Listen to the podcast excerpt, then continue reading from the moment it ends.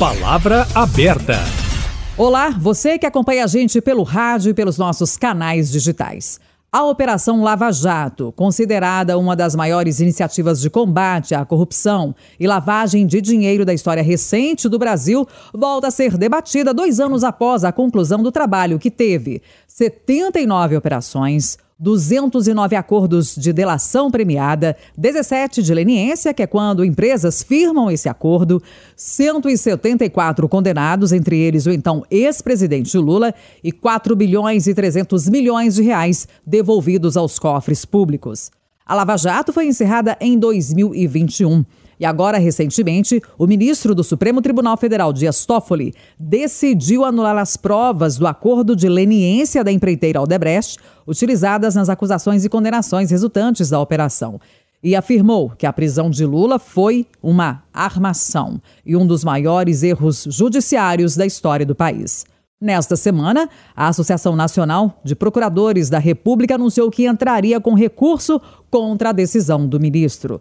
Para debater o legado deixado pela Lava Jato e também essa decisão recente do ministro Dias Toffoli, estamos recebendo agora aqui no Palavra Aberta o advogado criminalista, mestre e doutor em ciências penais pela UFMG, é também autor do livro República de Curitiba, Leonardo Yaroshevski. Bem-vindo ao Palavra Aberta, bom dia. Bom dia, é um prazer estar aqui na Itatiaia, junto com o colega Lúcio Adolfo, e uma satisfação grande é, nessa rádio, que é a Rádio de Minas.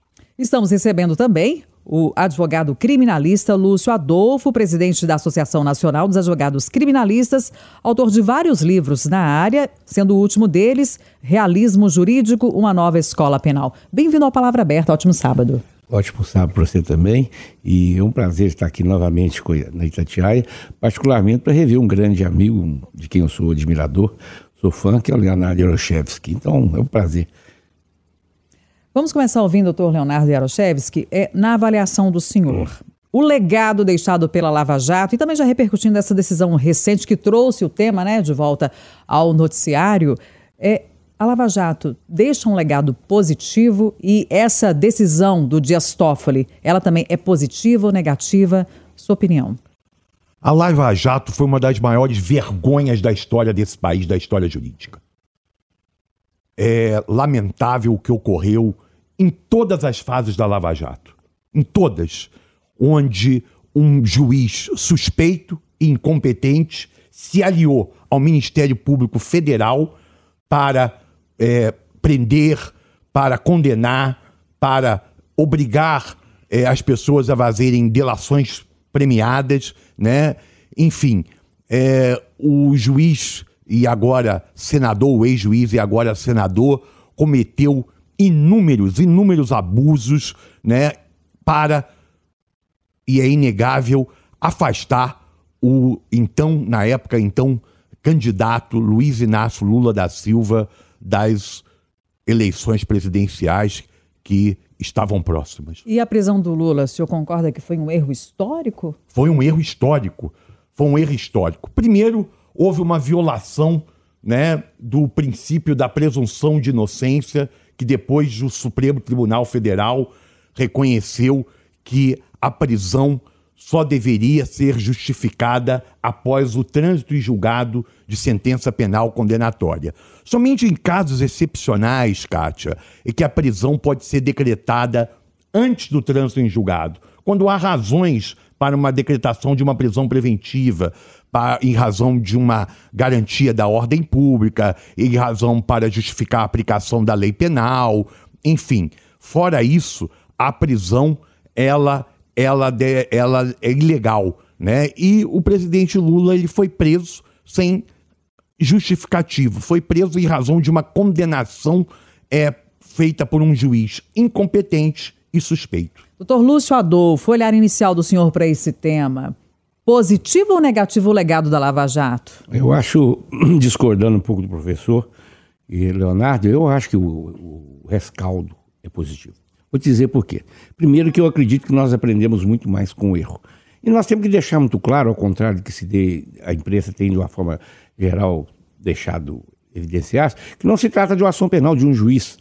Nós temos que entender que houve um juiz inicial, que era o Sérgio Moro, hoje senador, bem lembrado pelo professor Leonardo, mas depois disso teve o TRF, a instância superior, e chegou ao STJ e foi ao STF.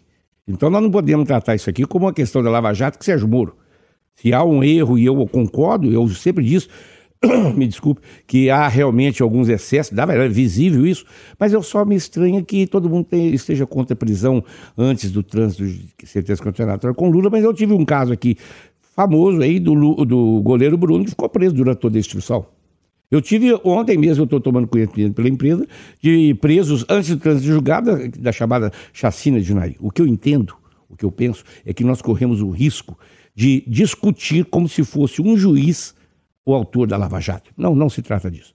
Eu concordo com o professor Leonardo Eroshevski nesse sentido de que realmente existem erros inseridos, mas eu, quando o ministro do STF fala fora do processo, falar entre aspas aqui, vai dar manifestagem fora do processo. E o pior não é isso não, porque ninguém gosta de ler a história completa. Se você pegar essa decisão do Toffoli, tem um nome, Zanin, como um dos advogados do reclamante, que é o Lula. Isso me preocupa, porque tem uns outros Zanin lá dentro do Congresso lá dentro do STF. Então eu fico preocupado com isso. O que, que eu tá acho? se referindo à esposa do Cristiano não, Zanin, que hoje. Eu não sei, eu só vi a decisão. A Valesca. Sim, mas eu quero dizer que há, há questões que têm que ser discutidas. O Ministério Público, se, ontem mesmo eu vi uma notícia trazendo aí de que uma alegada prova do Toffoli, de que a ausência de prova daquelas negociações com o Banco Suíço foram localizadas. Quer dizer, isso tudo deve sustentar um recurso. Eu quero dizer o seguinte, muito claro: os caminhos processuais, e eu prezo demais isso, eu, o mestre, ninguém mais conhece dessa questão de orientação processual do o professor Leonardo Yarchevski. Mas pensa com calma. Se essa discussão de competência de os erros que aconteceram foram discutidas lá atrás no curso do processo, elas foram analisadas, superadas pelas vias recursais cabíveis. Então nós teríamos uma questão de coisa transitada, questão já discutida juridicamente. Se elas não foram discutidas, se elas não foram levantadas lá atrás, nós temos uma questão de preclusão. Eu quero saber se essa decisão. claro para o termo preclusão. É porque, veja bem, se eu não levanto uma questão hoje para o juiz, eu não posso discutir isso no tribunal. Ou seja, nós temos que exaurir a competência no primeiro juiz, depois discutir isso no segundo juízo, que é o juízo revisional, depois no terceiro, é, nessa, nessa, nessa escala. Não é que haja a terceira instância. Depois o STJ, depois o STF. Ou seja, se isso foi discutido na primeira, superado, vencido. Se foi discutido na segunda, o TRF, e foi superado, discutido.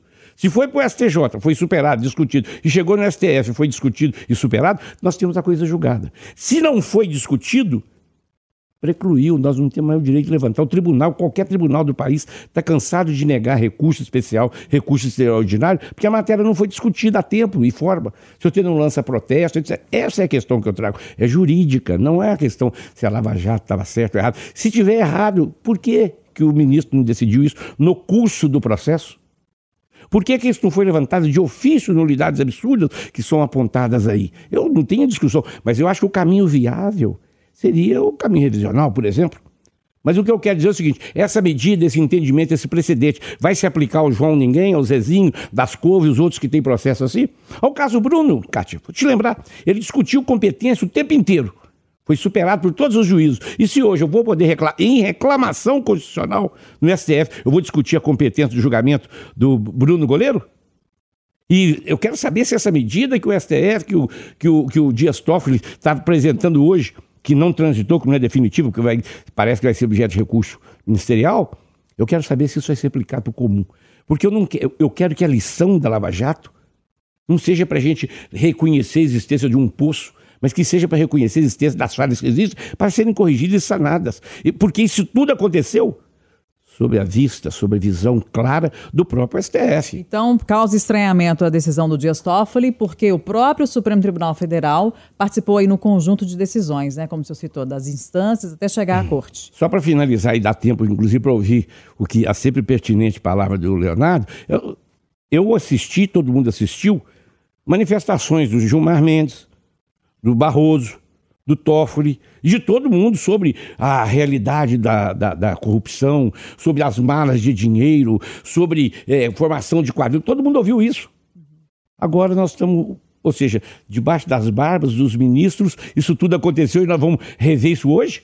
Eu quero lembrar ao querido Lúcio Adolfo e aos ouvintes da Rádio Tatiaia que desde o primeiro momento, quando iniciou o processo, a defesa do então presidente e de outros acusados na, operação, na famigerada Operação Lava Jato questionaram a competência do juiz Sérgio Moro, que foi um dos grandes erros dessa operação. É porque se tornou uma competência universal. Veja bem, o presidente, o então presidente Lula, ele despachava em Brasília. Ele morava em Brasília. O caso do triplex, para citar apenas um, uma das acusações, foi em Guarujá, em São Paulo. E por que o processo estava em Curitiba, na 13ª Vara Federal de Curitiba, né? Como tantas outras questões, a Petrobras é uma instituição de economia mista. Segundo a jurisprudência dominante, uma sociedade de economia mista, onde envolve pessoas é, no âmbito privado, a competência é da justiça estadual. Então, Professor, foi depois de, de muito tempo e de muita insistência é que o Supremo né, reconheceu que o juiz era incompetente. Mas... E depois Não. da chamada Vaza Jato, descobriu a promiscuidade, a relação espúria entre o Ministério Público Federal, principalmente do senhor Deltão Dallagnol, com o senhor Sérgio Moro. Mas, mas uma vergonha. Cátia, mas, Cátia, mas, só um minutinho. Hum, só um minutinho. Eu vou aproveitar essa deixa aqui. Eu concordo com tudo que ele está falando, é verdade. Só que o canal para discutir essa competência era exatamente onde foi discutido. E o que, que aconteceu? Ninguém ouviu o apelo da defesa. E essa promiscuidade que você fala que se levantou é o grande prêmio que nós temos que aprender. Só que ela permanece, existe. Nós não podemos negar a existência do fato. Tá bom, eu concordo com o Léo. Desculpa, Léo, porque o carinho me faz Isso, tomar esse querido. informalismo. Mas eu concordo com o Léo, mas veja bem, tudo isso que está falando, eu concordo que a competência não era ali, tudo isso. Só que discutir isso depois do embarque declaratório, depois lá no final, por que, que não decidiu na hora que a defesa estava gritando? É essa a questão. Eu não estou discutindo a competência. A competência realmente, eu sempre discuti, reconheço com você. Mas a forma que foi derrubada a competência, essa me entristece e me envergonha. Não, então, não, aqui... o Supremo tem a última palavra. Pois é, o... o Supremo pode voltar atrás. É, Os é. ministros é. podem rever suas decisões. Mesmo, Processualmente, me, sim. Mesmo a defesa do Lula tendo percorrido todos os caminhos, depois o Supremo Tribunal Federal também já tendo dado a palavra, ele pode voltar atrás? Não. Pode. Não o pode, Supremo, não. O Supremo Tribunal Federal estava com o entendimento de que a prisão em segunda instância era legal. Depois mudou o entendimento. E nesse caso, né? só um ministro pode dar essa decisão? Pode, porque estava ali na questão é, da, da turma, de uma turma do Supremo. Depois isso foi levado para o pleno, para todos os ministros. Mas inicialmente, né, o ministro Faquim né, reconheceu a incompetência do juízo. Doutor Lúcio Adolfo, agora é só mais uma questão aqui. É, vamos entender então que houve um erro, né? Considerou-se aqui que houve um erro, por exemplo, no caso da condenação do Lula. E aí, não, a justiça não pode então voltar atrás, como o senhor falou, que discutiu aqui, ali, lá, Perfeito. começou lá, na, lá em Curitiba, como o Sérgio Moro, percorreu todos os caminhos, o Supremo Tribunal Federal deu a palavra final. E aí, não pode? Pode, mas para isso existe um mecanismo adequado. Uma revisão criminal para rever uma decisão já transitada, já decidida, pode. Pode sim. Já imaginou ser condenado hoje, depois descobre que você é inocente, daqui 10 anos? Sim, é possível. Hum. Mas isso é. O, o, o que o Léo, nós estamos fugindo da conversa, é que o judiciário é inerte. Ele tem esse fator inercial. Ele só pode agir se for manejado um recurso contra ele, se alguém pedir a ação do Ministério do Judiciário. E no caso aqui, nós temos uma decisão numa reclamação trabalhista, numa reclamação constitucional de de cunho lateral. É, ela não é bilateral. Agora está se fazendo acusação contra terceiros que não tiveram condição de se apresentar no processo, está falando em fazer investigação de funcionário público. Eu tenho a decisão aqui, Léo. O que, que acontece?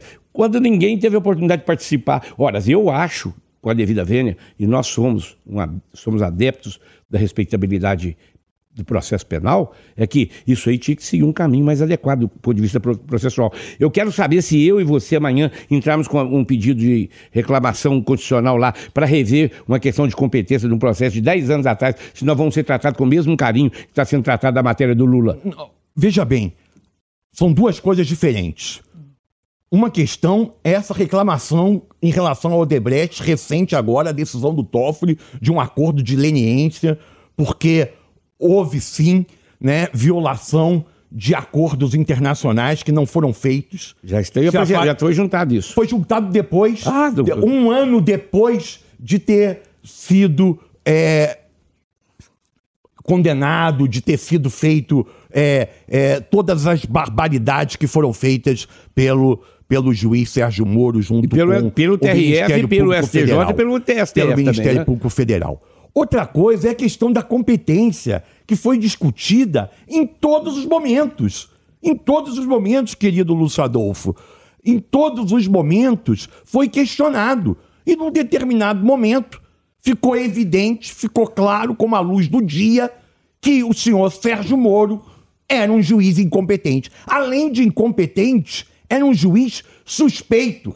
Tão suspeito, tão suspeito, que ele deixou seu cargo para ser ministro da Justiça do senhor Bolsonaro. Já que Não, o senhor tocou no nome do ex-presidente Jair Bolsonaro e o tema delação premiada voltou também ao noticiário com a delação do Mauro Cid, ex-ajudante de ordens do Bolsonaro.